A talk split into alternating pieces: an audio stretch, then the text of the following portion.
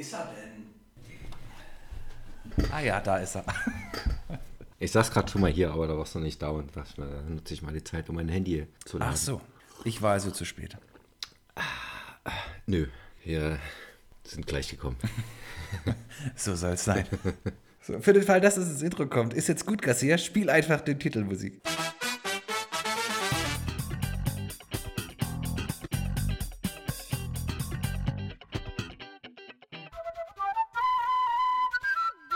Da sind wir wieder. Was, da sind wir wieder. Staffel 4. Ja. Ich hatte überlegt, Staffel 4, wie kann man das irgendwie filmbezogen aufbauen? Weil es gab ja irgendwie in, in der Vergangenheit immer so vierte Teile, die irgendwie an eine Trilogie anschlossen, aber halt wesentlich später. So Scream 4 zum Beispiel oder Mad Max 4 oder Matrix 4. Das sind ja alles so Teile, die irgendwie noch Jahre später äh, nach der ursprünglichen Trilogie rauskamen. Und mal gut, mal schlecht waren. Also von den drei Beispielen, die ich genannt habe, fand ich zwei gut und ein belanglos. Also machen wir jetzt hier aus Staffel 4 einfach mal ein richtig geiles Requel, Re Nee, nicht Reboot, Remake auch nicht. Wir wollen uns ja nicht hier äh, recyceln. Wir machen ja einfach. Es, es, es, wir machen ja nur weiter. Ja, es bleibt im Prinzip alles beim Alten. Alles, alles, alles beim Alten. Alles beim Alten. ja, genau. Garcia. Wir haben es gerade schon in unserer Vorbesprechung erwähnt. Long time no see. Yes. Ähm, haben auch kurz schon mal äh, gesprochen, aber mehr uns beklagt. Äh, jetzt we- wechseln wir mal kurz auf die, auf die gute Laune-Seite des Lebens. Hast du denn da noch was zu berichten aus unserer Abwesenheit in den letzten Wochen? Kinotechnisch, filmtechnisch. Kinotechnisch kann ich sehr empfehlen The Northman von Robert Eggers, der neue Film. Das ist so Wikinger und diese ganzen, diese Mythologie und so, das äh, hat mich nie wirklich so interessiert. Aber irgendwie hat der Trailer mich doch angesprochen, weil mich auch, weil mir auch die, die seine beiden Filme, The Witch und The Lighthouse, sehr gut gefielen. Weil sie eben mal so aus, die, aus diesem Mainstream-Raster gefallen sind. Und der hat echt geliefert. Der hat richtig Spaß gemacht. Es ist, es ist sehr, ein sehr Testosteron geschwängerter Film. Also sie ist halt immer nur halbnackte Männer, die kämpfen und alles anschreien, äh, was nicht bei drei auf den Bäumen ist. Und äh, aber nee, geiler Film, geile, geile Bilder, äh, klasse Musik und er hält auch nicht zurück, was die Gewalt angeht. Er zeigt das halt auch, er ist sehr, sehr rough, sehr dirty und beschönigt da nicht so viele Sachen. Und äh, ja, ich kenne die Zeit nicht, ich bin da nicht aufgewachsen, ich weiß es nicht, aber ich würde mal sagen, es ist schon sehr viel Authentisches dabei. Also er hat diese Zeit, in der das spielt, glaube ich, ganz gut wiedergegeben und in Szene gesetzt. Den kann ich empfehlen. Proaktiv reingegangen oder bist du mitgegangen? Beides. Das war in der Clique klar, wir gucken den und ja, da musste ich nicht gefragt werden. Das war, war klar, dass ich da dabei bin. Ja, Hauptsache Kino, ne? Und Hauptsache Kino. Äh, im, Im Zweifelsfall egal, was läuft. Hast du Shining Tatum, Sandra Bullock, The Lost, The Lost City? Nee, nee. Der ist jetzt nicht ganz oben auf meiner Prio-Liste, aber äh, bedeutet nicht, dass ich mir den nicht angucken würde. Ich finde Channing Tatum in Komödien großartig. Ich sehe den da total gerne. Der ist ja echt gut aufgehoben und hat auch echt komödiantisches Talent. Von daher werde ich mir dann spätestens dann anschauen, wenn es ihn in der Videothek gibt. Wenn es ihn in der Videothek gibt oder äh, also beim Streaming, äh, wenn er dann im Streaming-Angebot ist, ist es eigentlich auch ein, äh, ein festes Projekt. Ich war abgeschreckt und ein bisschen enttäuscht irgendwie vom, vom Trailer. Der wirkte sehr hölzern und sehr gewollt irgendwie auf mich. Hattest du noch einen gesehen? Ich hatte dich jetzt, glaube ich, nämlich gerade unterbrochen mit meinem Einwurf. Nö, alles gut. Nee, tatsächlich war Fantasy Filmfest das, das letzte Mal davor, dass ich im Kino war. Und zwischendurch habe ich. Oh, jetzt kommt's. Nee, nee, äh, äh, so ein bisschen angestachelt auch vom, vom Action-Special noch, habe ich mir nach oh, gefühlt 15, 20 Jahren mal wieder The Rock angeschaut. Dein Lieblingsfilm. ja. Nice. Und der ist gut gealtert, muss ich sagen. Der gefiel mir wesentlich besser, als, als ich ihn damals gesehen habe. So von der Action her, von den Figuren her. Klar, du erkennst Michael Bay, aber Michael Bay noch auf so einem Level, dass es nicht zu übertrieben ist, nicht wie die heutigen Filme. Es ist eine, eine, eine coole Mischung. Also so, dass es halt wirklich gepasst hat. Astreiner Actionfilm, von vorne bis hinten, wird nie langweilig. Nicolas Cage rockt, rockt. Sean Connery liefert. Auch so diese. Ed Harris. Ed Harris, großartig. Michael Bean ist ja auch noch dabei und ist schon ziemlich cool. Es ist wirklich ein richtig grandioser Film. Gab es die Szene auf dem Leuchtturm? Also war es uncut oder cut? Es war, Weil der- ja, wollte ich gerade sagen, ich glaube, das war tatsächlich das erste Mal, dass ich den Uncut gesehen habe. Ich kenne nur, Ja. nur, die, nur die Fassung, wenn mich nicht alles täuscht, wo bereits die Szene am Anfang äh, rausgeschnitten wurde, in dem der eine Typ, diese Kugel, die da aus Versehen platzt, ausgeliefert ist und ähm, da Ja. drin eingesperrt wird und sein Gesicht dann halt sagen, langsam äh, anfängt zu, aufzuploppen und zu schmelzen. Schme zu schmelzen. Ja, genau. Die Szene, die, die kannte ich, die kam mir nicht bekannt vor. Ich wusste, ich, ich wusste von der Szene, dass es die gibt. Mach ganz ruhig, Garcia. Mach Ich- ganz ruhig. Ich wusste von der Szene, dass es die gibt, aber habe ich, glaube ich, tatsächlich nicht gesehen. Und natürlich so, gerade bei der Schießerei, wo dann dieses Missverständnis dazu führt, dass die, die sich dann alle äh, über den Haufen ballern, die war ja auch, glaube ich, sehr oft geschnitten. Und dann gab es ja noch die Szene auf dem, äh, auf dem Dach oder auf dem Leuchtturm. Ich glaube auf dem Leuchtturm. Oder nee, auf dem Dach. Wo auch Nicolas Cage irgendwie im Nahkampf ist, als er gerade da versucht, die eine Rakete so zu entschärfen. Und da löst sich, glaube ich, auch so eine, so eine Kugel. Und die steckt er einem äh, dann in den Mund. In den Mund, ja, genau. Da ist dann auch ganz schnell Ende gewesen für den Mhm. Kollegen. Ich habe schon Gänsehaut, wenn ich nur dran denke. Dieser Film ist so geil. Mhm. Auch am Ende, wo sie sich quasi für den. Also das Schöne, bei so einem Film drüber zu sprechen, da kann man ja auch einfach direkt losspoilern. Mhm. Na, also entweder man hat ihn gesehen und findet das geil, Mhm. oder man hat halt Zeit Pech gehabt. Das, der ist seit 25 Jahre alt oder so. Die Szene, wo die am Ende quasi, also das ist auch in, in real, dauert das Ganze wahrscheinlich 30 Sekunden, aber im Film geht das ungefähr fünf Minuten, als er quasi signalisieren will, dass alle Raketen entschärft sind und Nicolas Cage da in Zeitlupe quasi diese, diese Fackel entzündet und dann gefühlt eine Minute 15 braucht, um aus dem Stand auf die Knie zu sinken, diese Dinger in die Luft zu halten und dann irgendeiner von, der, von irgendeiner Brücke aus, oder ich glaube sogar von der Golden Gate Bridge aus, mit suchen die ja mit so Teleskop hier Fotoverlängerungs Größermachgläsern. Objektiv. Ähm, objektiv. Schönes Wort, nehme ich jetzt öfter in den Sprachgebrauch mit, äh, mit auf. Und dann ruft da einer, äh, Green Light, Green Light, I can see Green Light. Und dann ist ja das Geile. Das ist ja eine, eine, eine unheimlich wichtige Information. Ja, also das ist die Information, um, um die es da im Moment geht, weil es sind fünf Jets unterwegs, Alcatraz den Boden gleich zu machen. Ja. Und dann muss der einen anfunken, der sagt es einem anderen und der ruft quasi dann bei dem, äh, also der hat, glaube ich, dann den, Kap den, den Flug hier, den Jetpiloten äh, am Rohr. Das muss also erst über drei Ecken gehen. Grünes Licht, grünes Licht. Und der sagt dann, äh, im Englischen sagt er, Jesus, I already dropped it. Und dann siehst du, wie er quasi senkrecht in den Himmel fliegt und unter ihm, pff, Mega fette Explosion. es ist so geil. Ja. Es ist so, so geil. Aber ich habe auch ein bisschen wahrscheinlich unterbewusst auch getriggert vom, äh, vom Action-Special. Letztens mir nur noch mal den Soundtrack anhören wollen.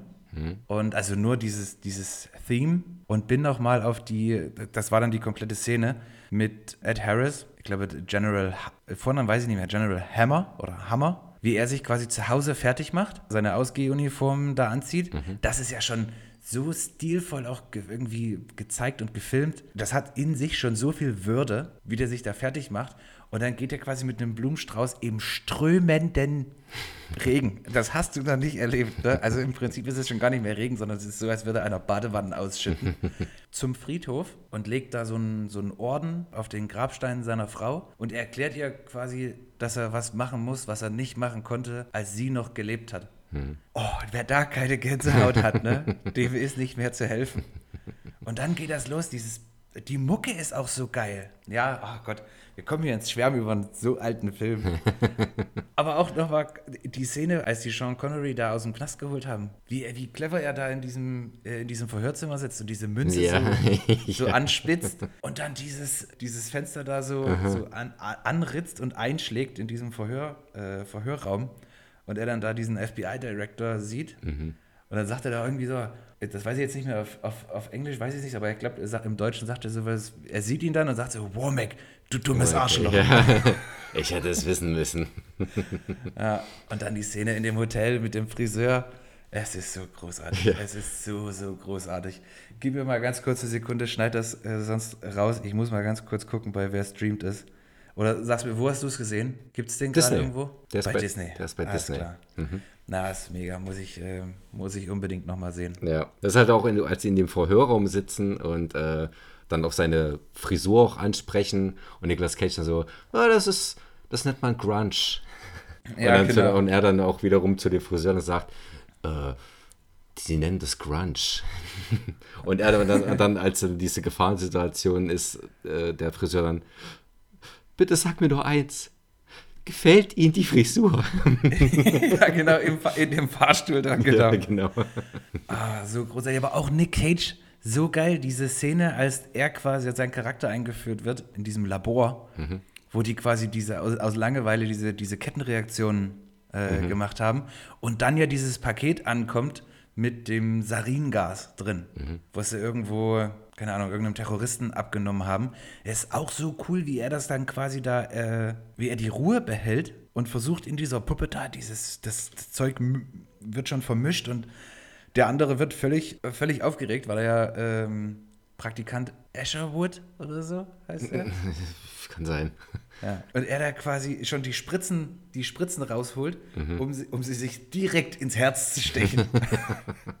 genau. Und dann zeigt er die irgendwie so dem, dem Nicolas Cage und der so, geh bloß weg mit dem Zeug. ja.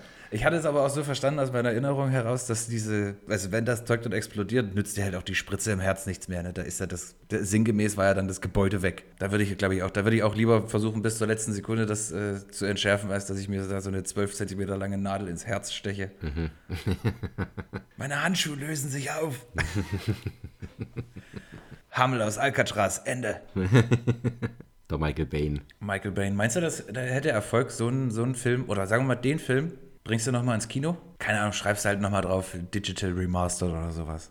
Ach, warum nicht? So als Special, ja. Special Event kann man, kann man das schon machen, klar. Das kann ich mir gut vorstellen. Ich meine, ja, okay, gibt es bei Disney Plus jetzt gerade. Das ist dann immer ein bisschen schwierig, die Leute ins Kino zu bewegen. Aber das ich so den würde ich zum Beispiel super gerne nochmal auf der großen Leinwand sehen und auch einfach. Ich würde, ich würde ihn tatsächlich lieber im Kino hören als sehen. Sehen, okay. Aber ich glaube ich, äh, das ist einer der wenigen Filme, wo, wo für mich die, die Musik wirklich spürbar ist. Vor allem, da du, äh, da der Musik ja meistens bei dir untergeht, ne? Hattest du ja mal Korrekt. erzählt. Das ist, ist schon eine Ausnahme dann. Das ist wirklich, also das passiert so gut wie nie, dass ich irgendwie mich auch äh, dran erinnere, an irgendeinen Film oder eine Filmmusik und das als besonders cool jetzt irgendwie noch mal in Erinnerung habe und dann irgendwie bei YouTube sage, ah, hier Soundtrack, irgendwas.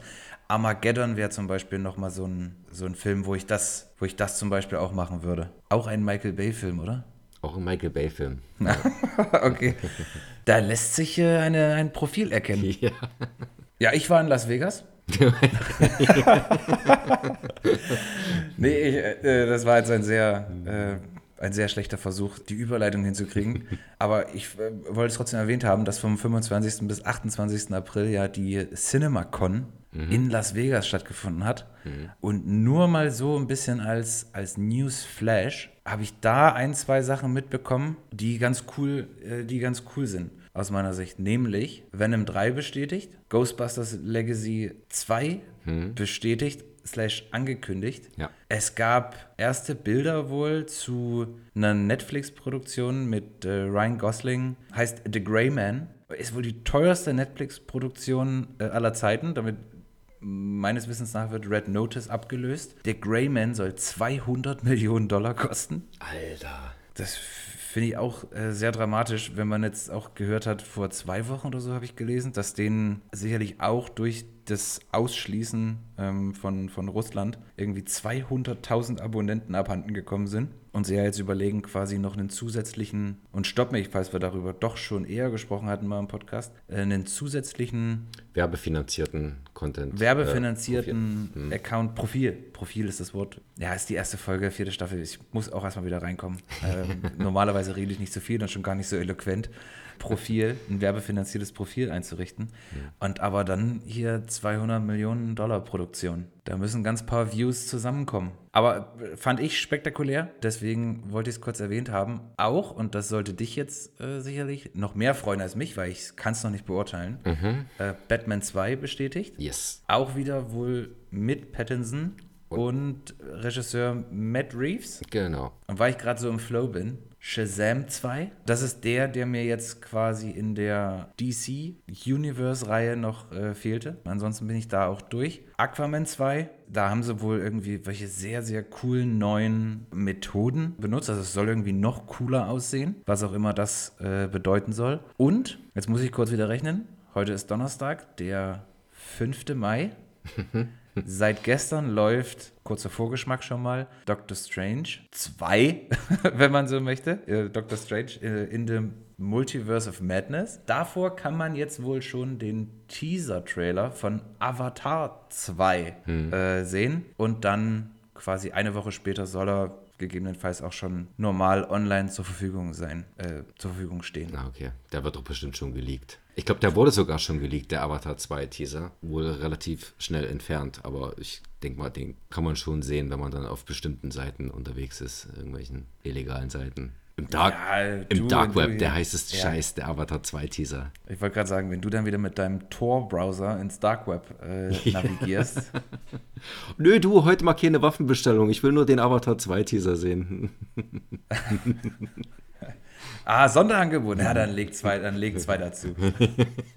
es soll wohl auch ähm, bei Ghostbusters so sein, dass das jetzt direkten Anschluss an Legacy sozusagen bildet. Was ich ganz cool fände, weil ich die kleine Wissenschaftlerin und Podcast so cool fand. Ja, definitiv. Also ich meine, was hat für was macht's für einen Sinn, wenn du quasi neue Charaktere einführst und dann im nächsten Teil schon wieder irgendwie was anderes machst? Das finde ich auch schon äh, wichtig, dass sie da äh, ansetzen an der Geschichte. Aber auch unheimlich viele Teil 2 Geschichten. Also ich mag das ja, aber ich kann auch verstehen, wenn man, wenn man jetzt ein bisschen versucht zu provozieren und sagt, es ist halt einfach, das sind so, so Filme, die werden jetzt einfach recycelt, bis es nicht mehr geht. Ja, ich meine, wenn du äh, gerade so auf CinemaCon und äh, Comic-Cons und diese ganzen Conventions und Veranstaltungen, klar machst du, holst du mehr Punkte, wenn du halt die Fortsetzung von einem bestimmten Franchise äh, ankündigst äh, oder von bekannten Marken. Da erzeugst du, glaube ich, schon einen größeren Bass, als wenn du da mit Originalstoffen kommst. Mit Originalstoffen, wenn sie jetzt nicht gerade irgendwie einem Comic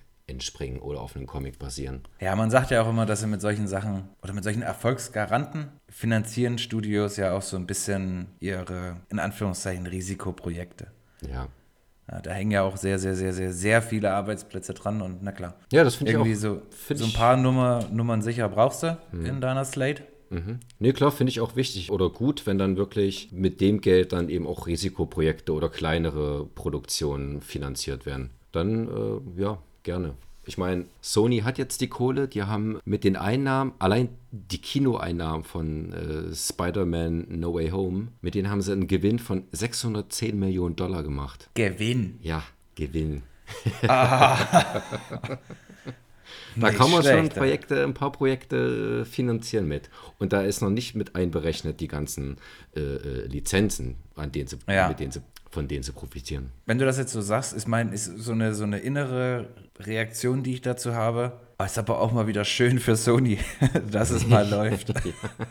Ich könnte mir auch vorstellen, dass die vielleicht Ghostbusters noch nicht gegreenlightet hätten, wenn diese 610 Millionen Dollar von Spider-Man nicht wären. Klar, der Ghostbusters war ein Erfolg, es war kein Flop, aber für so einen Konzern könnte ich mir vorstellen, dass er dann doch zu wenig eingespielt hat, um dann halt sagen, oder um ganz sofort zu sagen, alles klar, Fortsetzung ist fest in Stein gemeißelt. Ja, ich habe jetzt nicht so richtig im, irgendwie im Hinterkopf, wie der jetzt bei vermeintlichen Experten, so wie uns, angekommen ist. Aber du musst ja immer damit rechnen. Also selbst wenn der Film jetzt, keine Ahnung, lass den 100 Millionen Dollar gekostet haben und der hat 300 Millionen eingespielt, dann haben sie nochmal 100 Millionen in Marketing versenkt. Dann sind sie damit 100 Millionen rausgegangen.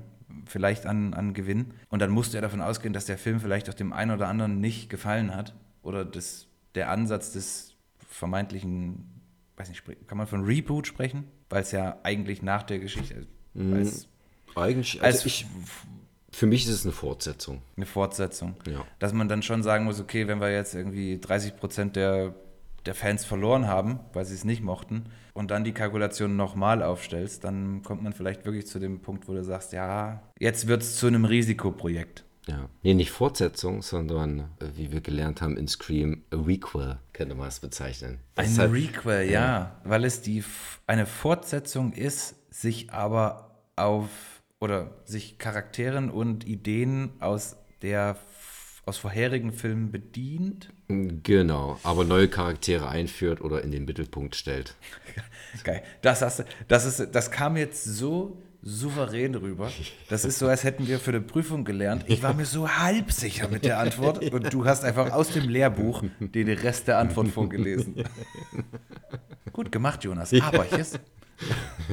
Noch ein Punkt, weil du gerade die 600 Millionen von No Way Home angesprochen hast. Ich habe letztens auch in einem Video gesehen, da ging es, glaube ich, auch, ich glaube, das war dasselbe Video, wo es um die, um die Veröffentlichung oder Ankündigung auf der CinemaCon ging, dass es ein Crossover geben könnte zwischen Venom und Spider-Man. Der, der Zusammenhang Venom, Spider-Man ist ja, ist ja klar, aber zwischen, wie heißt er, wie heißt er hier? Tom Hardy? Tom, Tom, Tom Holland und äh, Tom, Tom Hardy quasi. In denen. Fändest du das gut oder fändest du das nicht so gut? Würde ich mir angucken. Das ist doch nicht die Frage. Wir gucken uns alles an, Garcia. Äh, ja, ja, also ich finde Venom ist eine interessante Figur. Ich, der zweite reizt mich jetzt zwar nicht, aber äh, an sich die Figur finde ich interessant und Tom Holland mag ich auch als Spider-Man. Also ja, würde ich mich für begeistern, ist jetzt ein bisschen hochgegriffen, aber ja, würde ich mir an, würde ich mir anschauen, ist nicht die Antwort. Ja, was soll ich sagen? Okay, come on, give it to me. Venom vs. Spider-Man. Na, es ist nicht Venom versus Spider-Man, aber es ist, äh, und ich glaube nicht, dass es ein Versus wäre. Ja, okay, ja, stimmt. Das ist ja eigentlich auch eine, so eine, Es so eine wäre- Art Anti-Held, ne? Äh, Es wäre schon ein, ein Zusammen, au- aus meiner Sicht. Aber was ich schwierig finde, ist, dass die beiden ja eine sehr unterschiedliche Moralvorstellung von Gerechtigkeit haben. Aber das macht dann vielleicht wieder, das macht es dann wieder interessant, wie beide dann in bestimmten Situationen handeln, handeln würden. Genau, und da, also ich sehe darin aber auch eine Gefahr, weil also das muss dann schon irgendwie sehr clever miteinander kombinierbar sein, ohne dass einer seinen, seinen Charakter, seine Rolle komplett verrät oder es in einem Film dann irgendwie super konstruiert aussieht. Aber spannend fände ich es auf jeden, auf jeden Fall. Ich würde es mir auch an, ich würde es mir auch anschauen. Ist eigentlich Tom Holland dein favorisierter Spider-Man? Oder bist du so ein, jetzt, in, jetzt im Alter eher so ein Klassiker und sagst, nee, es gibt nur einen wahren Spider-Man, Toby? Ah, Ich hätte jetzt gern den Namen von dem Schauspieler gesagt, der Spider-Man in den 70ern gespielt hat, aber der fällt mir nicht ein. Ja, das ist äh, auch völlig lost on me. Ne? ähm, sind auch keine guten Filme. Die sind charmant, trashig, aber keine guten Filme. Nee, aber ich kann mit allen Spider-Man eigentlich was anfangen. Also auch die Andrew Garfield-Filme, da fand ich den zweiten jetzt auch vergessenswert. Der hat, mir, der hat mich nicht so umgehauen. das war Rise, Rise of Electro, ne? Ja, genau, genau. Vielleicht bin ich da auch mit zu hohen Erwartungen ran, weil mir der erste schon recht gut gefallen hat. Und ja, Andrew Garfield mochte ich äh, als Peter Parker. Tobey Maguire war halt damals so quasi, ja, wenn man mal den 70er Spider-Man außer Acht lässt, so der erste Kino-Spider-Man, mit, mit dem ich auch dann, den ich auch dann im Kino gesehen habe. Das war halt natürlich was ganz Besonderes auch. Und ja, ich kann allen was abgewinnen. Aber Tom Holland ist für mich so, der mag es an den Dialogen, Drehbuch liegen, äh, aber für mich so einer der, der besten Umsetzungen von Spider-Man, so wie ich ihn aus den Comics kenne. Aber das habe ich bei Andrew Garfield auch gesagt damals. Der Spider-Man mit Andrew Garfield hat mich dann so ein bisschen an die Amazing Spider-Man TV-Zeichentrickserie ähm, erinnert. So vom, vom, vom, vom Feeling her und vom Ton und von der Keck, Keckheit hatte der so ein bisschen was von dieser Animationsserie. Deswegen hat er mir ganz gut gefallen. Ja, aus diversen Gründen, unterschiedlichen Gründen kann ich jeden Spider-Man was abgewinnen. Ja, die, die Zeichentrickserie steht sowieso über allem. Ja, das ist richtig. Also wenn ich auf, wenn ich auf irgendwas von den vier, ich, ich nenne es jetzt mal vier Auslegern, äh, Maguire, Garfield, Holland und äh, der Zeichentrickserie verzichten kann, dann auf alle drei, aber nicht auf die Zeichentrickserie. aber bei Garfield ist auch, ich, ich, es, der, der zweite Teil ist halt sehr belastet für mich so sehr das Gesamtkonstrukt Andrew Garfield als Spider-Man. Hm. Das, den, den Rise of Electro, das, da, da, wenn ich nur dran denke, kriege ich innere Unruhe. Das hat für mich überhaupt nicht funktioniert. Ich fand auch Jamie Foxx komplett fehl am Platz. Ja, ist nichts. nichts und Tobey Maguire, ja, und Tobey Maguire ist irgendwie so der Erste und ich, da habe ich noch so ein bisschen, der hat für mich so einen kleinen, so einen kleinen Bonus irgendwie. Für Tom Holland, ich habe das Gefühl, irgendwie, das, es ist zu einfach für ihn. Denkst du? Also ich finde eigentlich dadurch, dass es schon zwei Spider-Man vorher gab und in nicht allzu kurzem Abstand, fand ich, hat das jetzt gar nicht so leicht gehabt. Aber durch eben seine Aura, seinen Charme dann doch überzeugen können. Hm. hm.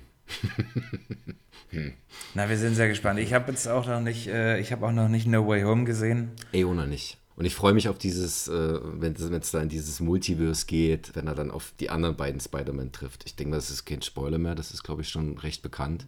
Ja. Zumindest werde ich überall zugeballert und versuche das zu ignorieren. Der Fakt, dass die da mitmachen, okay, weiß ich, aber ich will keine Bilder dazu sehen. Ich will einfach diesen Auftritt im Film will ich sehen. Ja. Oh, ganz vergessen auch Spider-Man New Universe. Ich glaube, New Universe heißt es, diese, ähm, dieser Animationsfilm. Mhm. Den fand ich klasse, den fand ich echt großartig. Der hatte Witz, der war intelligent, der war originell, der hat mir richtig gut gefallen. Den, den darf man auch nicht vergessen. Und der hatte auch eine, äh, ich glaube, das war eine After-Credit-Sequence oder so eine Mid-Credit-Sequence mit diesem Animations-Spider-Man, wo die halt wo er, wo ein Spider-Man dem anderen Spider-Man gegenübersteht und immer diese gleichen Bewegungen macht. okay. Das ist so witzig. Und er wurde, glaube ich, von Oscar Isaac gesprochen. Sag mal, wo, den gibt es auch bei Disney, richtig? Den äh, New Universe? Ja. Mm, nee, den gibt es nicht bei Disney. Das ist Sony, äh, aber ich glaube, der ist bei Netflix oder Amazon, wenn ich mich nicht täusche. Bei Netflix oder Amazon. Noch eine neue, neue Sache, die, die schon lange so ist, ähm, die aber bei Amazon jetzt wieder neuerlich äh, extrem nervt. War, also mir völlig unerklärlich, warum. Wenn du da einen Titel suchst, irgendeine Serie beispielsweise, also macht nur, macht nur Sinn bei einer Serie. Du suchst irgendeine Serie und der erste Suchtreffer ist dann irgendeine Staffel. Und verschiedene Staffeln haben verschiedene, ich nenne es mal Kacheln. Es ist nicht so wie bei Netflix, wo du einfach so durchgehst und sagst jetzt, ja, das ist die Serie, das ist die Serie, das ist die Serie. Dann klickst du da drauf und dann siehst du, okay, ich habe hier so viele Staffeln und das ist so und so sortiert. Bei Amazon ist das einfach alles durcheinander. Ja, warum, warum kann ich denn nicht in einem, Profi in einem Film- oder Serienprofil alle Staffeln einfach zur Auswahl haben und mich dann in einer Unterseite da durchnavigieren? Warum muss ich denn fünf Minuten meine Fernbedienung quälen, um da irgendwie den Anfang von so einer Serie zu finden, weil das aus irgendeinem Grund auch nicht chronologisch sortiert ist. Ja, das müssen sie irgendwie, da müssen sie irgendwas in der Programmierung oder ja, Gestaltung äh, irgendwie ändern. Das, stimmt, das, das, das nervt mich auch manchmal. Zumal du guckst nach einer, nach einer Serie weiß, dass die, äh, dass die Staffeln auf, äh, bei Prime verfügbar sind, aber du hast halt trotzdem auch Ergebnisse, wofür du bezahlen musst. Aber mit, weil der Unterschied ist, dass die in OV sind und die anderen sind in Deutsch. Und das finde ich halt auch, das müssen sie irgendwie, das macht das Ganze noch chaotischer. Jetzt. Exakt, exakt. Entschuldige, äh, liebe Podcast-Hörer, ich muss ja kurz die Luft anhalten, bevor ich explodiere. 3, 2, 1. Ähm, das ist ja das aller, das ist ja das Allernächste. Wieso ist denn dann Staffel, Staffel 1 in Deutsch und dann nochmal irgendwo anders Staffel 1 in OV? Genau wie mit diesen Filmen, wo sie auch äh, in diese, diese nochmal in, in UHD anbieten, das sind dann auch nochmal äh, verschiedene Karren. Dann soll sie einfach den Film und dann, wenn du auf den Film klickst, die Option hier in HD, SD, UHD, OV, ja, allem, wenn ich, aber, wenn ich Prime habe, interessiert mich das da auch nicht. Da soll da einfach dann der Fernseher entscheiden, was er hier darstellen kann und was nicht. Das macht auch Netflix genauso, wenn ich da jetzt, keine Ahnung, über sieben Adapter ein SCART-Kabel anschließe an meine Röhre und dann sage, hier Feuer frei, dann wird doch ein 4K-Film auch nicht in 4K abgebildet. Dann rechnet er das einfach runter und dann ist gut. Mir doch egal, ob das UHD ist oder 4K oder als nächstes machen sie noch eine Banderole in Farbe. 2,99. Aber es ist wirklich ein Ärgernis, dass ich so nur, nur bei Prime empfinde und auch nur am Fernseher. Für, für Apple, sowohl Telefon als auch Tablet, ist das nicht so ätzend. Bitte ändert da was. Nee. Bringt mich aber zu einem weiteren Thema, worüber ich dir in, der, äh, in unserer äh, Sendepause mein Leid geklagt habe. Ich musste gerade dran denken, wegen No Way Home, äh, Tom Holland oder Uncharted. Das sind alles so Sachen, die ich jetzt quasi fieberhaft erwarte in, auf diversen Streaming-Kanälen. Ähm, und so ging es mir jetzt vor anderthalb oder zwei Wochen, weiß ich nicht, mit Tenet mhm. von äh, äh, Christopher Nolan. Es hat sich ja so ein bisschen angefühlt, ähm, oder so war zumindest meine Erwartungshaltung. Ich habe versucht, mich damals auch so ein bisschen davon fernzuhalten. Oder lass mich anders anfangen. Mein absoluter Lieb, also The Rock ist ganz weit oben. Aber mein absoluter, absoluter, absoluter Lieblingsfilm ist Inception. Da explodiert in meinem Hirn alles. Das finde ich so, so großartig von der Idee über die Umsetzung und Leonardo DiCaprio. Da kommt sowieso, ist mein absoluter Lieblingsfilm. Und ich hatte so hohe Erwartungen und so hohe Hoffnungen irgendwie auf Tenet. Und dann war der Ton so kacke. Das war so ein Film, und das ärgert mich ja schon in, in, in, bei Filmen, die, die ich jetzt nicht so heiß äh, erwarte, wo ich nicht so heiß wie Frettenfit äh, drauf bin. Wenn Dialoge so ultra leise abgemischt sind und, keine Ahnung, die Autotür zuschlagen, quasi eine Druckwelle durch dein Wohnzimmer befördert. und ich habe eine halbe Stunde habe ich gekämpft und habe quasi diese Druckwellen akzeptiert. Es war ultra laut zu, zu Hause, nur damit ich so irgendwie ein paar Worte verstehe von dem, was da gesprochen wird. Und nach einer halben Stunde habe ich komplett genervt ausgemacht. Hat mich ultra geärgert, aber dafür kann jetzt in dem Fall Prime nichts, weil wir hatten ja dann kurz hin und her gechattet, weil ich irgendwo hin musste mit dieser Emotion. ähm, und du hast gesagt, das war im Kino schon schwierig. Wenn ich mich äh, recht erinnere, war das im Kino, man konnte beides deutlich verstehen, klar. Und das hatte ich, glaube ich, ja auch geschrieben. Das war bei Dunkirk nicht anders. Da war das auch, da hat er das auch extra so abgemischt, dass halt die ganzen Action-Sequenzen laut, wesentlich lauter sind als das, was, äh, als die Dialoge. Einfach auch, um so dieses Gefühl zu erreichen, dass es halt, wenn eine Bombe dir neben dir los, äh, äh hochgeht, dann ist das schmerzhaft in deinen Ohren. Und dieses, diesen, diesen Schmerz, dieses Gefühl möchte er eben auch rüberbringen mit dieser Mischung. Bei Tenet ist das wahrscheinlich nicht anders. Ich kann mich ehrlich gesagt nicht mehr genau erinnern, ob das bei, äh, im Kino auch so schlimm, so krass schlimm war. Bei Dunkirk weiß ich es noch. Bei Tenet bin ich, bin ich mir nicht mehr ganz sicher. Ich prüfe das dann auch nochmal auf Amazon, aber das ist natürlich ja, ist natürlich blöd, wenn es dann auch den Filmgenuss nimmt. Ich weiß nicht, was du für eine Anlage hast, ob das vielleicht irgendwie mit der, dem ja. Sound-Equipment äh, vielleicht halt auch irgendwie passen muss, aber man kann ja nicht davon ausgehen, dass jeder, der Tenet zu Hause guckt, äh, eine 5.1-Anlage zu Hause Ja, hat. ich, ich wollte gerade sagen, also eine 5.1-Anlage ist es, äh, ist es nicht, es ist halt eine ganz normale so Soundbar, die unterm Fernseher steht. Ja, ist bei mir auch. Okay, dann haben wir schon mal die gleichen Voraussetzungen, dann äh, checke ich das mal und dann kann ich vielleicht nächste Woche dann schon bestätigen, dass ja. scheiße klingt. Ja, meine, meine Lösungsoption wäre jetzt gewesen, das Ganze einfach mit Kopfhörern zu hören. Ja. Weil ich mir einbilde, dass ich da, keine Ahnung, irgendwie ein bisschen, also da bin ich näher dran mhm. äh, am, am Ton, also auch am Dialog und kann das vielleicht ein bisschen besser irgendwie tolerieren, wenn das mal, wenn es insgesamt ein bisschen, ein bisschen lauter ist. Ja. Das Gute ist ja, ihr wohnt in einem Haus, da äh, äh muss man sich auch nicht äh, Sorgen machen, dass der Nachbar irgendwie mal an die Wand klopft, wenn es äh, zu, zu laut ist, weil du gerade den Dialog nicht verstanden hast und dann plötzlich eine Autotür zuknallt. Ja, das stimmt. Das stimmt. Müssen nur, müssen nur alle Fenster zu sein.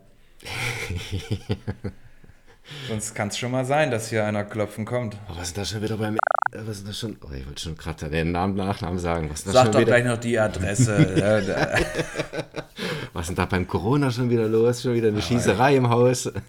die Groupies vor, vor der Tür dann. ja, genau. Ja, ne, also äh, das ist, kann, es kann durchaus schon mal sein, dass hier, also hat jetzt uns noch nicht betroffen, aber ähm, du, ich sag mal, du machst hier äh, zur Mittagszeit und am Abend machst du hier nicht wilde Sau. Ungestraft. ja ist schon vorgekommen, dass da hier mal äh, in der WhatsApp-Gruppe darauf hingewiesen wurde. Ach, tatsächlich. Auf die, auf die Ruhezeiten. Ja, passiert. Die ganzen Streber müssen wir erstmal hier nachts irgendwo an der Bussi treffen. Dann werden die eingenordet. Nee, Spaß. On that note, Leben, Hashtag Leben auf dem Land, wollte ich auch ein bisschen angeben, Garcia. Ja.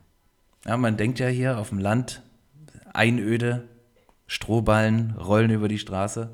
Äh, auch, weil wir haben ja viel Landwirtschaft. Aber hier geht es auch ab. Wollte ich dich mal wissen lassen. Das hier, was du in deinen Stories gepostet das, hast? Ja, auf jeden. Was, was lachst du da? Da kam sofort irgendwie Heimatgefühl hoch, so diese Volksfeste, wo du hörst halt, du hast hier ein Beat, der, der, der geführt durch fünf Lieder äh, äh, läuft und dann immer irgendein Schlager drüber. Der Schlager Hitmix.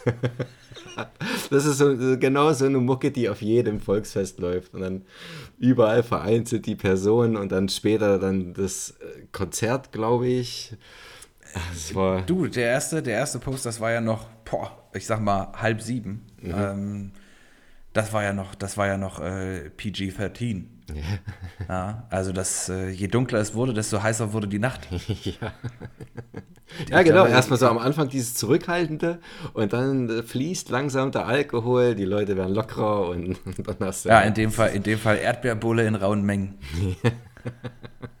also, nee, war halt weil Pokesnacht. Und es war, ich muss sagen, dafür, dass wir jetzt hier zwei Jahre irgendwie so gar nichts machen konnten, oder ich zumindest mich da auch zurückgehalten habe, an sowas teilzunehmen, fand ich jetzt gar nicht. Okay, ja, also man kann das Kacke finden, natürlich. Ähm, Gott sei Dank bin ich da relativ einfach gestrickt. Ich kann auch eben mit so einem Beat, der unter fünf verschiedene Lieder gelegt wird, ähm, trotzdem den Kopf mitwackeln und da in Ruhe mein Getränk zu mir nehmen. Aber was wollte ich jetzt sagen? Jetzt hast du mir den, jetzt hast du mir den Wind aus den Segeln genommen mit deinem, mit deinem Lachen. Ach so, ähm, ich wollte sagen, das war letztes Wochenende. Da war, weil, weil Purgisnacht, ähm, Hexenfeuer, je nachdem, man, ich glaube, im Westen sagt man, oder in den, Verzeihung, in den alten Bundesländern sagt man Walpurgisnacht. Und bei uns heißt es äh, Tanz in den Mai, korrekt? Äh, ja. Da, da, wo ich herkenne, nennt man es einfach nur Hexenfeuer. Feuer gab es nun nicht, aber was ich jetzt eigentlich sagen wollte. Au, brennende Menschen. Letzten, wow. Letzten Samstag ging hier der, der Bär ab. Mhm. Der, hat, hat der Bär gesteppt? Der Bär hat gesteppt. Was geht ab? Die Luzi? Die, die Post. Die Post, also. Letzte Woche hat hier der Bär gesteppt und die Post ging ab. ähm, und jetzt Schlag auf Schlag. Nächsten Samstag Frühlingsfest. Oh, Boom. Nice. Nächste Party ja. kommt. da geht's aber, da geht's aber, das ist dann nicht mehr auf dem Marktplatz. Ich vermute, Frühlingsfest wird noch eine Spur asozialer. ja, da gibt es die Erdbeerbulle dann auch mit Schuss. Übrigens auch unter dem Hashtag nur auf dem Land, äh, besagte Erdbeerbulle wurde in, ich würde sagen, 10 Liter, so durchsichtigen 10 Liter Eimern angesetzt. Mhm. Also es kam, umgefüllt wahrscheinlich. Ne? Das kam wahrscheinlich aus irgendeiner Regentonne.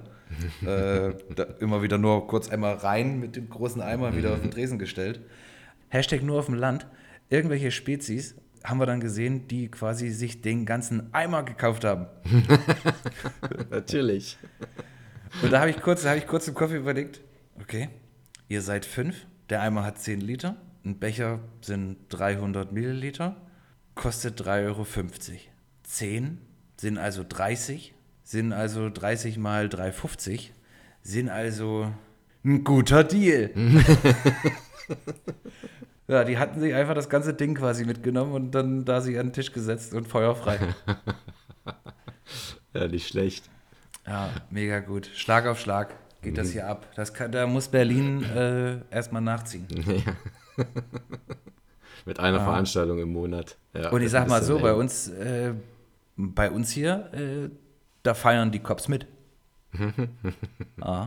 Die sind die Ersten, die besoffen sind. Die, die Typen vom Ordnungsamt, die legen einfach 17 Uhr die Weste ab und darunter ist dann T-Shirt Security. ähm, ja, geht das weiter. Das war wirklich ganz cool. Wie früher. Mit dem Fahrrad hingefahren. Mhm. Ja.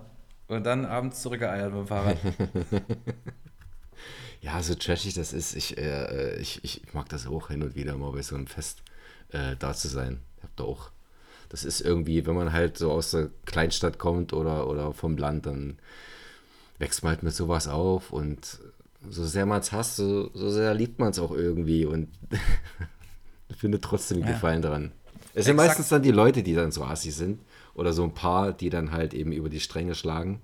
Aber so im Großen und Ganzen sind solche Volksfeste schon ziemlich cool. Absolut. Es war jetzt auch nicht so groß. Also der Marktplatz ist vielleicht, der ist vielleicht von der Fläche insgesamt so groß wie der Hackische Markt. Quadratisch. Der Hackische ist ja eher ein bisschen langgezogen, aber und da waren dann, für, keine Ahnung, ich sag mal 2000 Leute. Ja. Also der ganze Ort. Ja, und ich aber was, spätestens wenn pur gespielt wird, dann. Ja, aber wer findet das denn nicht, äh, wer findet das denn nicht gut? Ja. ich habe ich hab tatsächlich auf eine Story von einer Kollegin aus der Berufsschule damals, weil ich jetzt nicht weiß, wie das Verhältnis bei unseren ZuhörerInnen äh, zwischen Pur-Fans und Nicht-Pur-Fans ist. Äh, nicht, dass es da Hate, Hate Speech gibt äh, im Internet, äh, lasse ich den Namen jetzt mal weg. Die hat einfach nur trocken kommentiert, das Leben, das du wähltest.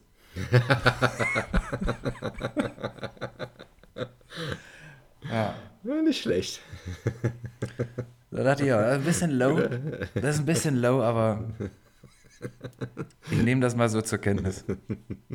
Und man muss, äh, das wollte ich auch nochmal ähm, jetzt positiv äh, anmerken, wenn du bei so einer Größe bist, also du bist dort wegen der Musikcheck, du bist ja auf sowas wegen ein bisschen unter Leuten sein, mhm.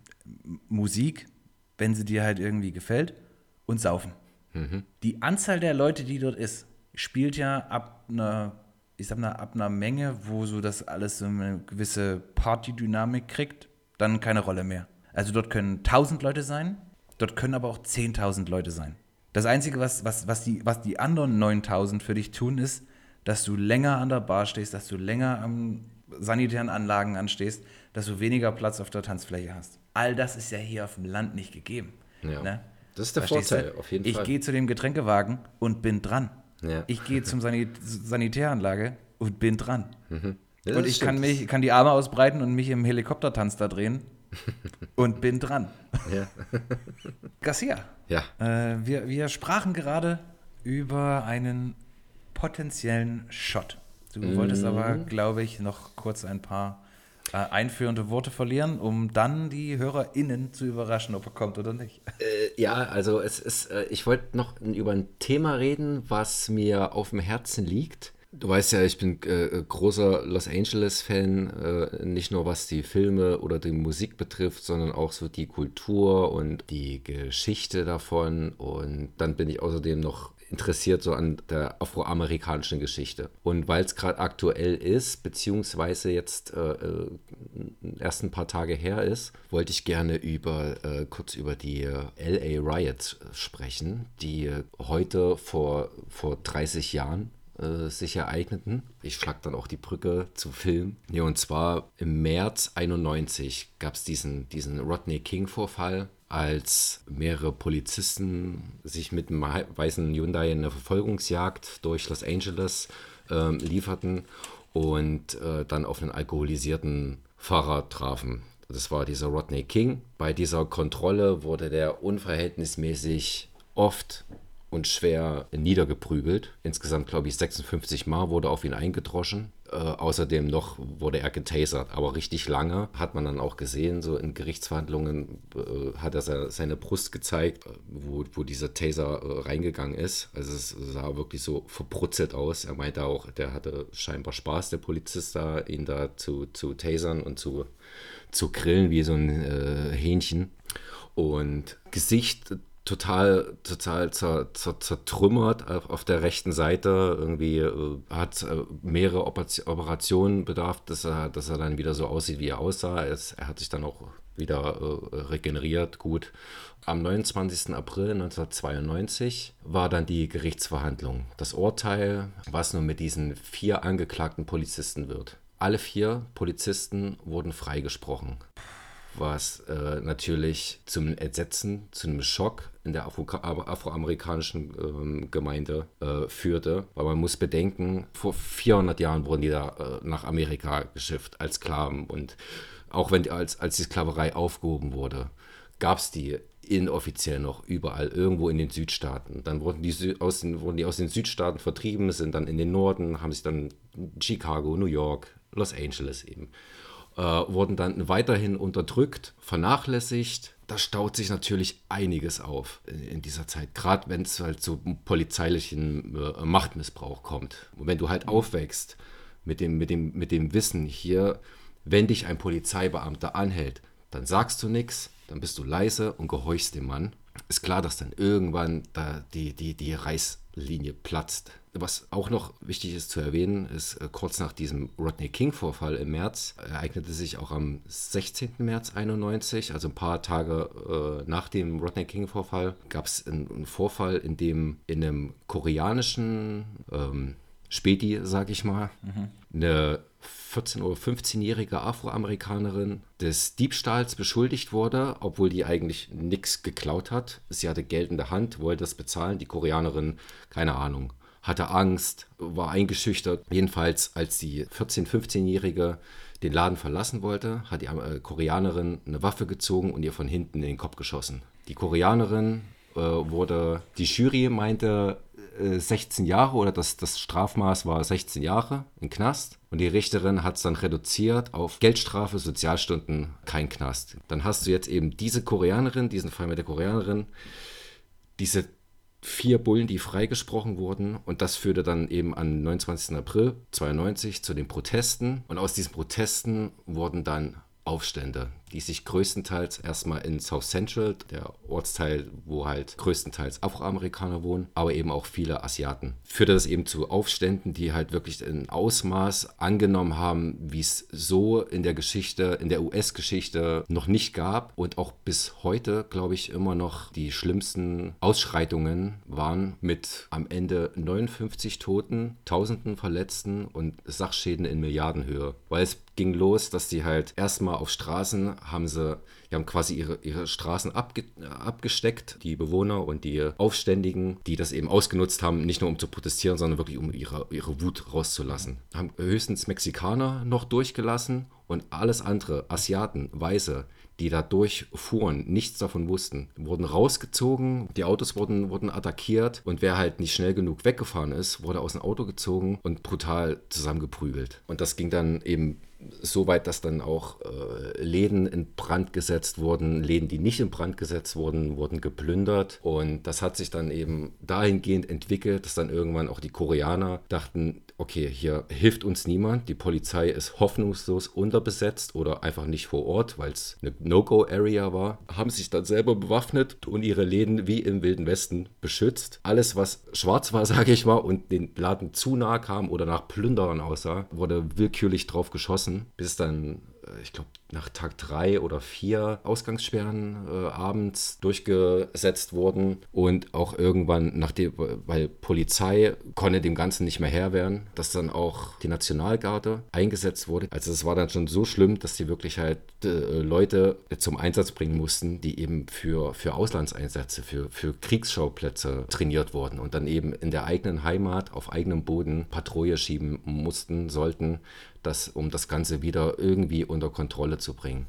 Und das führte dann eben dazu, dass dann halt, dass, dass sich diese sogenannten LA Riots sechs Tage lang durchzogen und offiziell dann beendet wurden, nachdem der Bürgermeister Tom Bradley, äh, ein Afroamerikaner, die Aufgangs Ausgangssperre aufgehoben hat. Der Polizeichef stand auch stark unter Kritik, weil der nie klar Position äh, äh, bezogen hat, dass das, was mit den Afroamerikanern passiert ist, gar nicht cool ist, dass die vier zur Rechenschaft gezogen werden müssen, gefeuert werden müssen also es ist ja nicht mal passiert, die waren ja höchstens suspendiert, glaube ich, oder erstmal freigestellt. Dieser Polizeichef, der hat dann auch, äh, der wurde dann eben auch im Zuge dieser LA Riots entlassen oder seines Amtes enthoben. Und den sieht man zum Beispiel auch in äh, Menace to Society, als äh, es gibt so Poster, wo er dann halt auch abgebildet ist mit so einer Zielscheibe. Und das ist, glaube ich, so eine, ein, ein recht bekanntes Poster auch. Daryl Gates heißt der Polizeichef. Und um, um das Ganze zu verstehen, hatte ich, äh, ich habe da auch einen Artikel drüber geschrieben, den würde ich dann auch mal verlinken bei Instagram. Hatte ich, gibt so drei Filme, die für mich so diese LA Riots ähm, aus verschiedenen Perspektiven beleuchten. Und zwar gibt es den einen, der heißt Dark Blue mit Kurt Russell. Da spielt er einen korrupten Cop. Der Film basiert auf einem Buch. In, in dem Buch geht es eigentlich um die Aufstände. Also es gab schon mal bereits Aufstände in Los Angeles in den 60ern in Watts, auch ein Stadtteil in, in South Central. Da spielt eigentlich das Buch, aber aus Budgetgründen hat man dann eben, hat man sich dann eben auf die LA Riots äh, in den 90ern äh, bezogen. Ein weiterer Film wäre Straight Outta Compton. Da nimmt diese LA Riot, nehmen diese LA Riots nur einen kleinen Teil ein. Aber man sieht davor, warum es dazu gekommen ist, äh, wie, wie die Afroamerikaner in ihren äh, Vierteln behandelt werden und kann damit recht gut nachvollziehen, äh, warum das so ist, wie es halt gekommen ist. Und dann gab es noch, äh, und, und so der, der dritte Film ist äh, The LA Riot Spectacular, heißt der, äh, von Snoop, Produ Snoop Dogg produziert, glaube ich, mit Snoop Dogg. Das ist eher so eine Satire, eine Parodie auf die, auf die LA Riots, auf Weiße, auf Schwarze und äh, was teilweise, wenn man das Hintergrundwissen mitbringt, ganz witzig sein kann, aber es werden auch Aufnahmen, gerade eine der, der, sag ich mal, bekanntes, bekannteren Aufnahmen von diesen LA Riots äh, mit eingespielt, wo ein Truckfahrer rausgezogen wird und äh, brutal zusammengeschlagen wird. Das ziehen die ins, ins Lächerliche und da ist dann schon fragwürdig, okay, kann man hier jetzt noch ist das noch witzig? Nee, ist es nicht wirklich. Mhm. Dann hat der Witz nicht gut funktioniert, sage ich mal. Dann war es ein schlechter Witz drüber. Ähm, was ich aber empfehlen kann, und da äh, kommen wir gleich dann zum, zum Streaming-Tipp, äh, auch auf Disney, äh, die Dokumentation LA 92. Die habe ich mir gestern nochmal angeguckt, um das ein bisschen aufzufrischen, um mich darauf vorzubereiten. Da sieht man halt auch nochmal die Hintergründe, was dazu geführt hat, zu diesen LA Riots. Nochmal genau, wie das halt äh, mit dem äh, Rodney King Vorfall war, mit den, den, den, Gerichtsprozessen, die dann in dem folgenden Jahr stattfanden. Und dann eben auch, wird dann eben auch auf dieser, diesen Vorfall mit der Koreanerin, die der äh, Minderjährigen in, in, in, den Kopf geschossen hat. Und du siehst, als diese vier Polizisten freigesprochen wurde, wurde das im Fernsehen übertragen. Du siehst halt parallel dazu Aufnahmen, verschiedene Aufnahmen an verschiedenen Orten in LA, wie vor allem Afro Afroamerikaner, die, die das Urteil live gesehen haben, wie die darauf reagiert haben.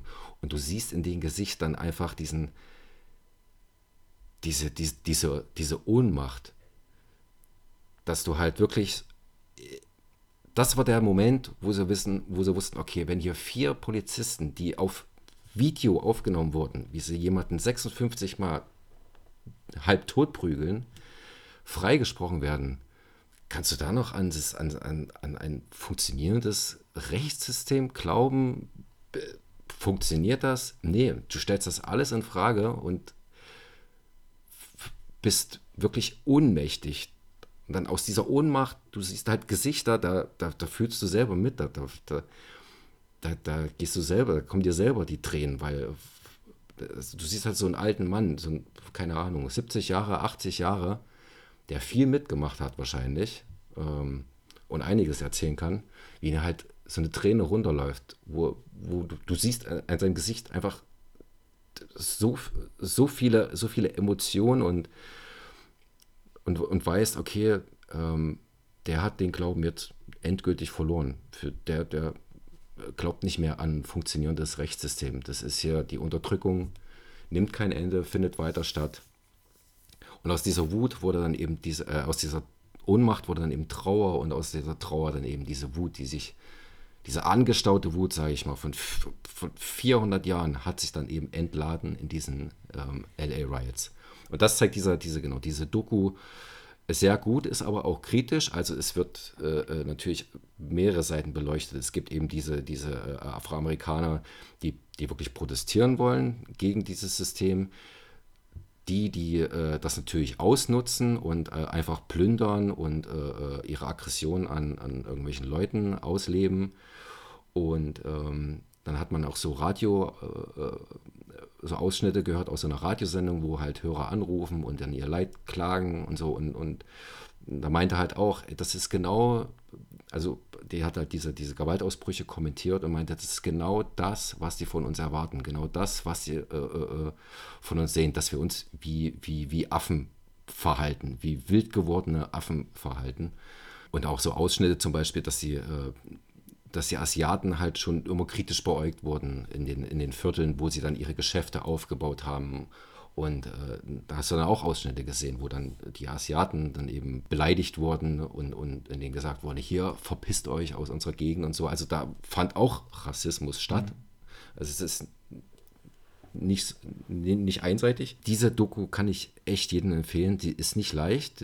Ist oft mal, hat man ein Kloß im Hals stecken. Aber ich finde sie wichtig. Ich finde sie echt wichtig. Und klar, das ist diese sechs Tage sind ein Teil in dieser in der, in einer turbulenten Geschichte, in, in der turbulenten US-Geschichte und Weltgeschichte. Aber weiß ich nicht, ich, ich fand das halt immer echt interessant, weil es halt eben deutlich macht, wozu der Mensch dann äh, in der Lage ist, wenn er halt eben so lange unterdrückt ist und, und was dann eben passieren kann und was man eben daraus lernen sollte. Und das dachte ich nämlich halt jetzt knapp 30 Jahre später oder ein bisschen weniger als 30 Jahre später, als dieser George Floyd-Vorfall begann. Weil man sich dachte irgendwie, okay, diese L Riots, die haben, die haben gezeigt, hier muss sich was ändern, hier muss, wir müssen alle, alles besser integrieren, wir müssen uns wie, äh, wie Rodney King schon sagte in, in dem Interview, dann can we all get along? Das ist halt so eins dieser bekannten Zitate. Ist nicht, ist nicht so richtig passiert. Rassismus gab es weiterhin, gibt es weiterhin und äh, ich hatte halt eben auch gedacht bei diesem George Floyd -Vor, äh, Vorfall, dass sich das dann nochmal wiederholt. Ist Gott sei Dank nicht so eskaliert wie damals. Es ist dann eben, also die Proteste sind ja größtenteils, glaube ich, doch recht friedlich abgelaufen was sehr gut war. Klar gab es hier und da auch Ausschreitungen. Und ich hatte jetzt die Hoffnung, okay, mit dem George Floyd-Fall ändert sich vielleicht auch jetzt endlich mal was. Aber ich bin da immer noch sehr kritisch dem gegenüber oder ja, bin da noch nicht so ganz sicher, ob das jetzt wirklich. Lass, lass wieder ein paar Jahre vergehen und äh, dann, dann hast du wieder ein paar Vorfälle, die sich dann eben auf, aufstauen und äh, dann halt ja, wieder dazu führen, dass, dass, dass Leute protestieren und nochmal deutlich gemacht wird, dass, es, dass sich scheinbar doch nicht wirklich was geändert hat. Und ich meine, dieser George Floyd-Fall war einer von 100 Fällen, die medial nicht so aufbereitet wurden oder nicht so äh, im, im, im, im, Fokus standen. Klar, also das sind halt, das hat, das hat man auch in der Doku äh, nochmal deutlich gemacht, beziehungsweise selbst die, ähm, die Afroamerikaner haben das, äh, viele haben das auch, auch gesagt es sind nicht alle, alle Bullen so. Es, ist, äh, es gibt halt eben diesen, diesen, diesen Prozentsatz von Polizisten, die ihre Gewalt durch ihren äh, oder ihre Aggression eben durch ihren Beruf ausüben und äh, ihre Wut dadurch entladen und das eben meist an, ja, Minderheiten will ich nicht sagen, aber eben an anderen Ethnien. Und so andere Filme, um, um eben diese, das zu verstehen, was, was die durchmachen mussten, war, äh, um mal jetzt aktuellere Beispiele zu nennen, so 12 Years a Slave, ähm, Selma, The Butler, ähm, The Help.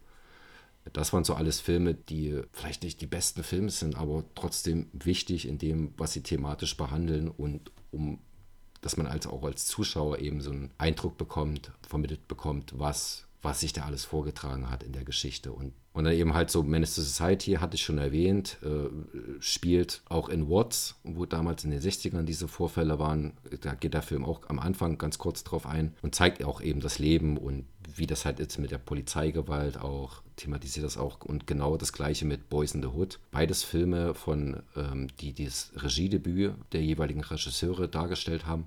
Es gibt noch so zwei, drei andere Dokus, ähm, die kenne ich aber nicht, also habe ich nicht gesehen. Und dann eben halt so die aktuelleren Filme, wie eben 12 Years a Slave. Nachtrag. Ein Jahr nach den Unruhen wurden zumindest zwei der am Rodney King-Vorfall beteiligten Beamten zu 30 Monaten Haft verurteilt. Währenddessen traf man in Los Angeles bereits entsprechende Sicherheitsvorkehrungen. Zu einer Ausschreitung in der Größenordnung des vorherigen Jahres kam es nicht.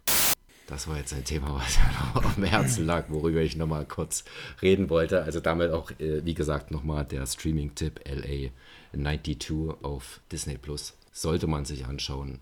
Und die Filmtipps, die ich sonst noch genannt habe. genau. Also das ist ähm, a, a, tough act to follow.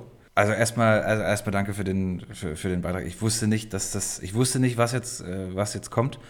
Habt ihr jetzt auch äh, sehr gebannt äh, dazugehört. War auch für mich unheimlich viel Neues. Habe mir noch nebenbei selber den Streaming-Tipp von dir jetzt äh, notiert mit LA 92. Mir, mir fehlt es gerade ein bisschen ähm, äh, daran, die richtigen, die richtigen passenden Worte jetzt zu finden. Ich kann jetzt nicht einfach wieder direkt zu Klamauk übergehen. Ich wollte es strategisch, also ich wusste nicht, wie, wie baut man das strategisch auf? Machen wir erst hier das Quiz und dann komme ich zu dem, zu so einem harten Ding oder lieber das harte Ding und dann erstmal ein bisschen Relief. Ich glaube, ist schon, ich glaube so schon, ist, ist schon so rum jetzt gut. Also, je, also jetzt einfach zu sagen, so danke für die Aufmerksamkeit, äh, schönen Abend, ciao. Wäre wahrscheinlich auch nicht so der richtige, der richtige Abschluss äh, dafür.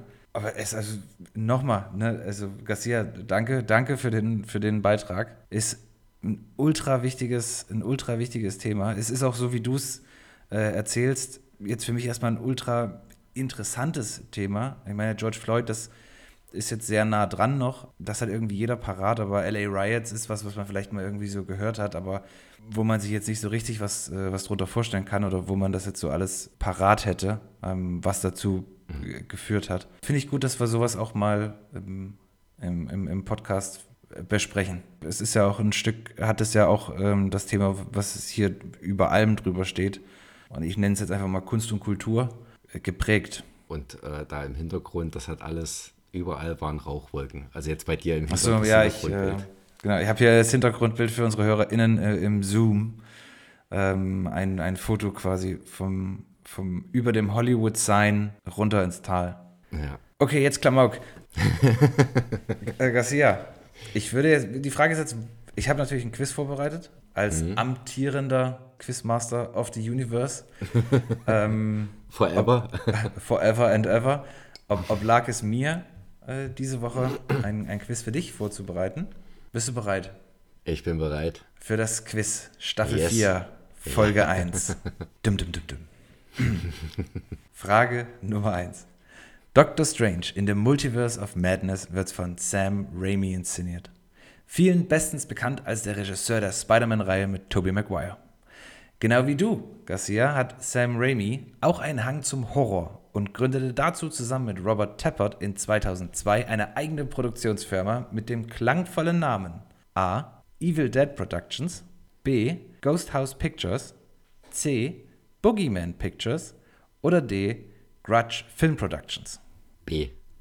Ghost House Pictures. Ghost House Pictures, sagst du? Yes. Bist du dir sicher? Yes. ah, ja, natürlich ist das richtig. 2002 Ghost House Pictures. Damit geht in Staffel 4 erstmalig Garcia in Führung.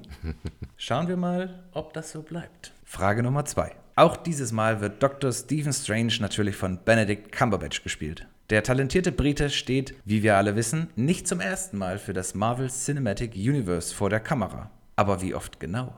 Fragezeichen. Äh, sag nochmal, wer jetzt? Ich habe jetzt, äh, sorry. Äh, frag nochmal bitte, stell nochmal bitte die, die Frage. Frage Nummer zwei.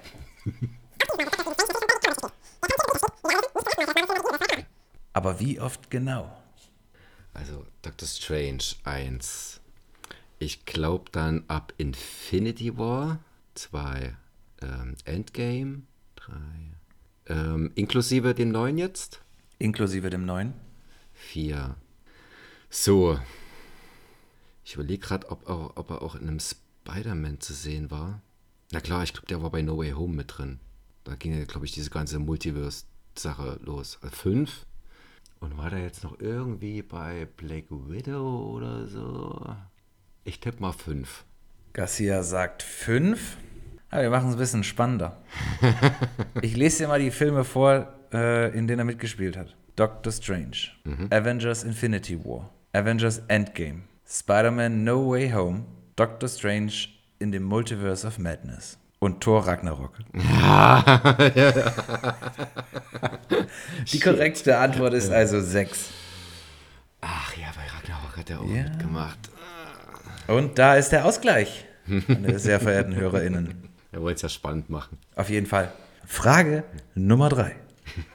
Für Dr. Stephen Strange begann alles nach einem verhängnisvollen Autounfall, der ihn nicht in seinen ursprünglichen Beruf als Chirurg zurückkehren ließ. Auf der Suche nach Heilung klammerte er sich an jeden Strohhalm und landete schließlich in Kathmandu und wurde zunächst widerwillig von niemand Geringerem als The Ancient One in die Welt der Magie eingeführt. Wer spielt The Ancient One. Aha. nee, das ist zu einfach. Oh, ich habe die Filme alle nicht gesehen. Dann ist es sehr schwer. Ist die Ancient One dann auch nur im ersten, also im, ja, im ersten und zweiten Doctor Strange oder ist die Ancient One auch woanders noch zu sehen? Nee, ja. Ohne dass mir das jetzt was bringen würde. Also ich glaube, sie ist nur in, also sie spielt eigentlich nur in die, also im, im ersten Teil mit, hat dann nochmal so, ich, ich sag mal, eine Art Cameo-Auftritt aufgrund dieser Multiverse-Geschichte, glaube ich, in No Way Home und jetzt in glaube auch in dem aktuellen. Dann tippe ich mal auf Tilda Swinton. Das ist korrekt. Ja. Ja, siehst du? Garcia, manchmal glaube ich mehr an dich als du selbst. 2 zu 1, Tilda Swinton, völlig korrekt. Frage Nummer 4. Ebenfalls am Start ist Wanda Maximoff, alias Elizabeth Olsen. Sie hat ebenfalls schon jede Menge Marvel-Erfahrung. Aber auch ohne Marvel finden die Stars hier und da gemeinsame Projekte. Mit welchem Avenger stand sie 2017 in Wind River gemeinsam vor der Kamera? Jeremy Renner. A. Da gibt's wieder Auswahl, ne? Ja, die, äh, die Antwortmöglichkeiten sind A. Thor, B. Star-Lord, C. Hawkeye, Ja, dann oder, Hawkeye. oder D. Winter Soldier. Okay, C. Hawkeye logge ich ein, ist korrekt. Frage Nummer 5. Hawkeye, a.k.a. Clint Barton, a.k.a. Jeremy Renner, ist einer meiner Lieblingsschauspieler. In welchem Warum? 2000 ja. Was willst du jetzt damit sagen? Es, es steht 3 zu 1, so schwer kann das Quiz nicht sein. In welchem 2017 erschienenen Film spielt er an der Seite meiner Lieblingsschauspielerin? Jetzt aber ist aber nicht wieder Wind River, ne? Und deine Lieblingsschauspielerin ist nicht Elizabeth Olsen. Nee, du weißt ja, wer meine Lieblingsschauspielerin ist. Oh je. Ach so, na klar, klar, klar, klar, klar. Äh, warte Klar, mal, klar, Jerry- klar, klar, klar, klar, klar. Jer- äh, warte, Jeremy Renner und Jennifer Lawrence in American Hustle. American Hustle it is. Oh, oh, oh, Garcia, ich falle hier zurück in alte Muster. Fünf Fragen, 4 zu 1 Rückstand. So, jetzt kommt wieder eine lange Frage. Kann sein, dass ich da einen Schreibfehler drin habe und wir das dreimal machen müssen. Frage Nummer 6. Blicken wir nochmal ein wenig zurück in den April. Mit The Lost City, das Geheimnis der verlorenen Stadt, startete am 21.04. ein neuer Sandra Bullock-Film in den deutschen Kinos. So richtig Fahrt, Achtung, Wortspiel, nahm ihre Karriere mit dem 1994 erschienenen Film Speed an der Seite von Keanu Reeves auf. Das sollte aber nicht die einzige Zusammenarbeit der beiden bleiben. In welchem Film standen die beiden wieder gemeinsam vor der Kamera? A. Ein Chef zum Verlieben. B. Die Vorahnung. C. LA Crash. Oder D. Das Haus am See. Das dürfte dann das Haus am See sein. Es war irgendeine romantische, irgendein Romantikfilm. Lag dir das Wort Kack auf den Lippen? Nee. Romantik. Film. Romantik, ist- ich, Rumkommen wollte ich irgendwie sagen, aber äh, ich glaube, es ist weniger kommen, mehr rum. Es ist mehr, ja, es ist vor allem trauriger. Also, ich glaube, Komm spielt da gar nicht, kommt da gar nicht vor. Hm, Okay. Äh, ist aber völlig korrekt. Es ist D, das Haus am See. Damit steht es 5 zu 1. Kommen wir zur Frage Nummer 7. Und für die, die da draußen mitfiebern, wir können nur noch ausgleichen. nach dem Blick zurück, nun ein kurzer Blick nach vorn. Vom 17. bis 28. Mai erwarten uns wieder die internationalen Filmfestspiele von Cannes. Die wievielte Auflage wird diese sein? A 125, B 100, C 75 oder D 50. 50 ist, glaube ich, zu wenig. 100. Nee, 100 zu viel. Sag ich 75. Garcia sagt C 75. Auch das ist völlig korrekt. Puh. Oh Mann, oh Mann, oh Mann, der Mann ist nicht zu bremsen. Ich nehme Fahrt auf wie Sandra Bullock. ja, sehr, sehr gut. Schön aufgegriffen, das Wortspiel. Frage Nummer 8. Kommen wir zurück zu Benedict Cumberbatch. Für Power of the Dark war er kürzlich als bester Hauptdarsteller für den Oscar nominiert. Das war aber nicht das erste Mal. Für welchen anderen Film war er ebenfalls für einen Oscar nominiert? A. The Imitation Game. B. 12 Years a Slave. C. Edison. Ein Leben voller Licht. Oder D. Gefährten. Ich wusste nicht mal, dass er an den anderen drei Filmen mitgemacht hat. Also außer Imitation Game. Was war B nochmal? Das hat mich jetzt überrascht. 12 Years a Slave. 12 Years a Slave macht er auch mit? Tatsächlich. Ich gehe mal mit dem, was ich zuerst dachte, bevor die Antwortmöglichkeiten gesagt wurden und sage Imitation Game. A, Imitation Game ist auch korrekt. Ja. Garcia, es steht 7 zu 1. Bitte zügel dich. Ähm, ich muss mir jetzt schon ein bisschen Puffer ansammeln. Ne? Was, wenn du uns die dritte Staffel 1 gelehrt hast, hat, dann äh, alles ist möglich. ja, genau, aber ein blindes Hut findet mal ein Korn. Oder in dem Fall 53. ja, ist schon gut. Ist schon gut. Äh, ja, ich befürchte, die letzten zwei Fragen sind auch zu leicht, aber der Vollständigkeit halber. Frage Nummer 9. Ja, komm, nächste Benedict Cumberbatch-Frage. Regie bei The Imitation Game führte Morten Tyldum. A. A. Wer? B. Der führte auch Regie bei einem meiner Lieblingsfilme mit J. Law und Chris Pratt. Mhm. Welchem? Passengers. Das ist völlig korrekt. Das war viel zu einfach. Da habe ich überlegt, wie kann ich das hier noch ein bisschen schwerer machen, aber irgendwie dachte ich, ich war ja schon so zuversichtlich mit den Fragen davor, dass ich das dann nicht als so problematisch erachtet hatte. Aber weit gefehlt. Frage Nummer 10 und hier gibt es 10 Punkte. Frage Nummer 10. Und mit Chris Pratt schließen, äh, schließt sich das heutige Quiz selbstverständlich mit einer Jurassic Park-Frage.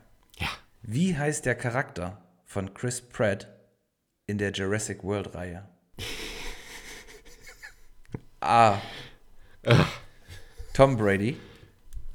B. Owen Grady. C. Toby Owen. Oder D. Einfach nur Jack. Mm, Owen Grady. Du sagst B. Owen Grady?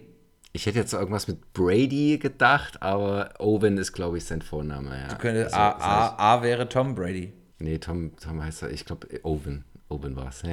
Kriegst dich hier nicht raus. Ofen, Ofen Grady. B. Owen Grady ist natürlich korrekt. Und ich beglückwünsche Garcia zu einem fulminanten Quiz. Es war also, ja, 9 zu 1 äh, ist, ein, ist ein Statement hier zum Beginn der vierten Staffel. Aber die Staffel ist noch jung. Richtig. Da kann noch alles passieren. In zwei Wochen bin ich wieder dran und ich garantiere dir, das wird schwerer. I'm all out of topics. Yes. You too? Ja. Ausgezeichnet. Liebe HörerInnen, ähm, Ich hab's verlernt. Ich ja, hab's verlernt. Ja, ja, ich, ich, ich sag mal Tschüss. Es ist nicht mehr, es ist nicht mehr so, äh, nicht mehr so die Routine jetzt da. Aber ähm, natürlich, wie immer an dieser Stelle, möchten wir uns äh, für die Aufmerksamkeit bedanken. Wir hoffen, ihr habt was. Also heute haben wir auf jeden Fall was gelernt. Wir hoffen, dass ihr euch auch unterhalten gefühlt habt und dass ihr uns äh, mit eurem Feedback gewogen bleibt. Ansonsten genau. hatten wir auf jeden Fall wieder viel Spaß. Der April war viel zu lang. Äh, Garcia und Coronas sind back. Ihr habt gerade die erste Episode der vierten Staffel gehört. Da kommen jetzt wieder einige und danach kommt die fünfte Staffel und die sechste und die siebte und die achte. Und Ihr wisst, wie das geht. Vielen Dank, Garcia. Es war mir ein inneres Blumenpflücken. Ja, ähm, besonders, besonders nach so langer Zeit. Mhm, du sagst es. Und ich äh, freue mich schon, die Folge am Donnerstag vor allen anderen nochmal zu hören bevor mhm. wir sie dann veröffentlichen, heute, jetzt. Aus irgendeinem Grund wollte ich sagen, ich verbleibe mit freundlichen Grüßen. Ähm, so wie ich es ungefähr 100 Mal am Tag unter irgendeine E-Mail schreibe. verbleibe mit freundlichen Grüßen. Ähm, ihr Jonathan Frakes. Haben Sie die Folge gehört oder nicht? Ah, du wusstest äh, direkt, wen ich meine. Sehr gut. Ich hatte kurz die Befürchtung, dass ich hier komplett alleine dastehe mit einem sehr awkward Moment. Aber auf der anderen Seite. Nochmal den Witz erzählen zum, äh, erklären zu müssen. Äh, ja, ich, ich hätte es einfach stehen lassen. Ich hätte es einfach stehen lassen, aber wie konnte ich, nachdem ich heute hier 9 zu 1 untergegangen bin, weißt du sowas natürlich. Und deswegen möchte ich auch mit niemand anderem diesen Podcast machen. In diesem Sinne, famous last words. Garcia sagt Tschüss. Tschüss! Da, da hatte sich aber was aufgestaut heute. Tschüss. Tschüss. Tschüss, tschüss, tschüss. Das kommt nicht ins Intro. ich habe tatsächlich gerade drüber nachgedacht. Oh Gott. Und, äh, und, auch das wird jetzt wieder, dieses kommt nicht ins Intro, wird jetzt im Intro sein. So, ich drücke hier mal auf Stopp.